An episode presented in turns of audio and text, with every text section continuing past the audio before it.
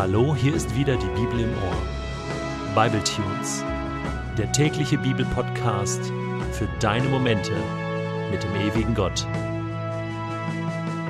Der heutige Bible Tune steht in Exodus 32, die Verse 25 bis 35 und wird gelesen aus der Hoffnung für alle.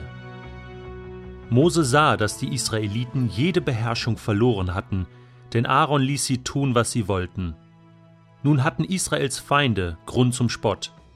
Mose stellte sich an den Eingang des Lagers und rief, Wer noch zum Herrn gehört, soll zu mir kommen. Da versammelten sich alle Leviten bei ihm.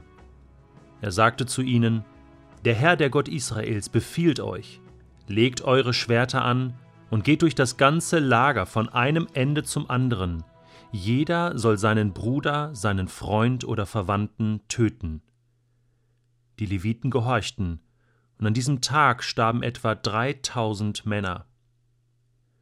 Mose sagte zu den Leviten, Heute seid ihr für den Dienst des Herrn geweiht worden, denn ihr wart sogar bereit, eure eigenen Söhne und Brüder zu töten. Darum wird der Herr euch segnen. Am nächsten Tag sprach Mose zu den Israeliten, Ihr habt große Schuld auf euch geladen.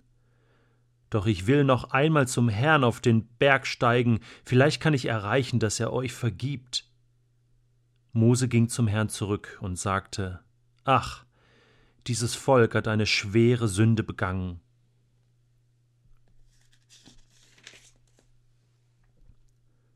Einen Gott aus Gold haben sie sich gemacht. Bitte, vergib ihnen. Wenn du ihnen aber nicht vergeben willst, dann streich auch mich aus deinem Buch in dem du die Namen der Menschen aufgeschrieben hast, die zu dir gehören. Der Herr erwiderte Ich streiche nur den aus meinem Buch, der gegen mich sündigt. Und nun geh wieder, führe das Volk in das Land, von dem ich gesprochen habe. Mein Engel wird vor dir hergehen. Ich werde die Israeliten für ihre Schuld zur Rechenschaft ziehen, wenn die Zeit dazu gekommen ist. Der Herr ließ eine Seuche unter den Israeliten ausbrechen, denn sie hatten das Kalb verehrt, das Aaron gemacht hatte. Ganz ehrlich, dieser heutige Bibeltext macht mich fertig. Und zwar so richtig. Wie kann das sein? Wie kann Gott so heftig auf das, was passiert war, reagieren? Mein Glaube daran, dass Gott es gut mit uns meint, dass er ein Gott der Liebe ist und uns alle Zeit bedingungslos liebt, der gerät, wenn ich so etwas lese, ganz schön ins Wanken. Und ich denke, bei dir ist es nicht anders. Und wir müssen genau hinschauen, ganz genau hinschauen, was da passiert war. Und wir müssen das wirklich im Zusammenhang mit der ganzen Geschichte Gottes und des Menschen sehen. Sonst scheitern wir hier, wie an vielen anderen Stellen, wo wir Gott in der Bibel nicht verstehen. Also wir müssen den Zoom ein bisschen größer stellen, als nur diesen einen Text hier zu lesen. Es geht um einen Bundesbruch. Das Volk hat den Bund, den Gott mit ihnen gerade geschlossen hat, wieder gebrochen. Es wäre so, als wenn ein Mann eine Frau heiratet und noch am selben Tag oder in derselben Woche die Ehe bricht, den Bund fürs Leben, so wie er schön heißt, einfach wieder kaputt macht, zerstört. Und was bleibt dem Menschen, wenn er einen Lebensbund mit Gott bricht? Es bleibt der Tod. Es bleibt nur der Tod. Das war auch im Garten Eden schon so. Das war ja auch ein Bund fürs Leben mit den ersten Menschen und Gott. Und dann brach der Mensch diesen Bund. Er brach aus aus dieser Intimität mit Gott, aus dieser Ehe. Und was dann blieb, war der Tod. An dem Tage, wo du davon isst, wirst du sterben. Und der Mensch starb, zwar nicht sofort, aber Tag für Tag ein bisschen mehr, bis er dann ganz tot war. So wie ein großer Philosoph einmal sagte, das, was dann für den Menschen übrig bleibt, ist ein Leben, was eigentlich ein tägliches Sterben ist. Und so müssen wir uns nicht wundern, dass Menschen sterben. Wir sind sehr humanistisch geprägt, ich auch. Und gerade vor einiger Zeit ist ein guter Freund von mir an Krebs gestorben und das ist immer brutal hart, wenn ein Freund, ein Familienangehöriger oder irgendjemand sterben muss. Aber aus Sicht der Bibel, aus der Sicht Gottes ist das normal. Wir sterben. Ohne Gott sind wir tot. Und dieser Realität müssen wir ins Auge schauen. Und dieser Realität schaute Mose damals ins Auge.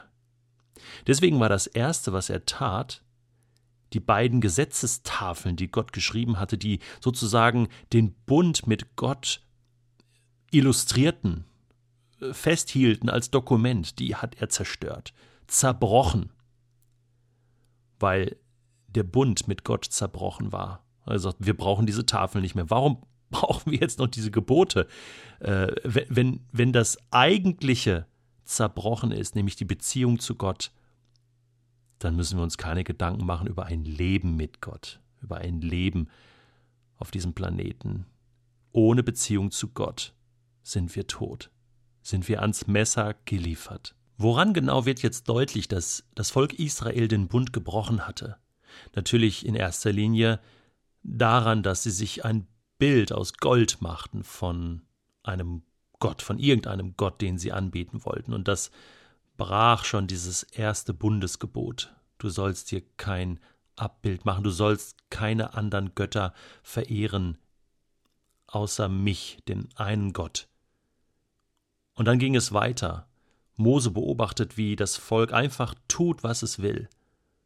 Es tut nicht mehr das, was Gott will, sondern sie taten, was sie wollten.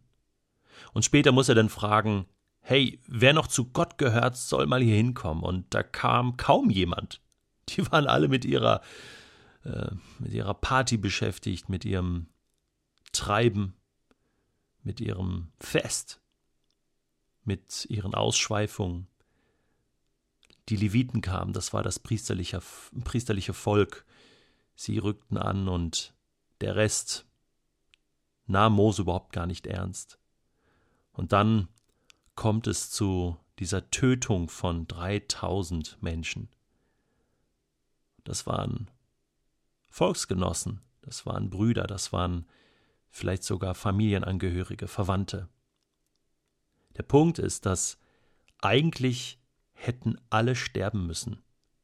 Eigentlich wären sowieso ja alle gestorben in Ägypten. Das ist ja die Realität. Eigentlich wären schon alle tot. Der Pharao hätte ja irgendwann alle vernichtet. Was waren denn die Alternativen? Die Alternative war Freiheit, aber mit Gott. Und jetzt setzen sie das aufs Spiel und Gott muss deutlich machen, was es heißt, das aufs Spiel zu setzen. Mit seiner Gnade, mit seiner Liebe kann man nicht spielen. Denn ohne diese Gnade, ohne diese Liebe bin ich tot, sterbe ich. Und so betet Mose dann für das Volk um Vergebung und Gott hört ihn. Mose betet, bitte vergib ihnen. Und er ist sogar bereit, sein Leben zu opfern, zu sagen, streich du mich aus dem Buch des Lebens. Und Gott sagt, nein, das kann ich nicht tun. Paulus versucht das auch mal im Neuen Testament, wo er sagt, am liebsten möchte ich, möchte ich ausgestoßen sein aus der Gemeinschaft mit Gott für mein Volk Israel. Und das lobt Gott sehr, aber er sagt, das brauchst du nicht, Moses, brauchst du nicht, Paulus. Niemand kann das. Sondern mein Ziel ist es ja, dass Menschen in diesem ewigen Buch des Lebens stehen und Gemeinschaft mit mir haben können. Und deswegen hat er seinen Sohn Jesus geschickt, der als unschuldiger Mensch für eine schuldige Menschheit gestorben ist, ein für allemal.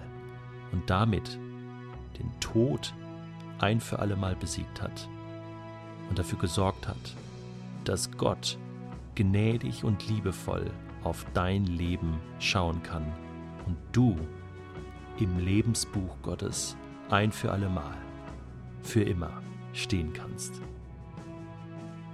Jetzt hast du die Möglichkeit, Gott dafür zu danken und den Bund mit ihm wirklich festzuhalten.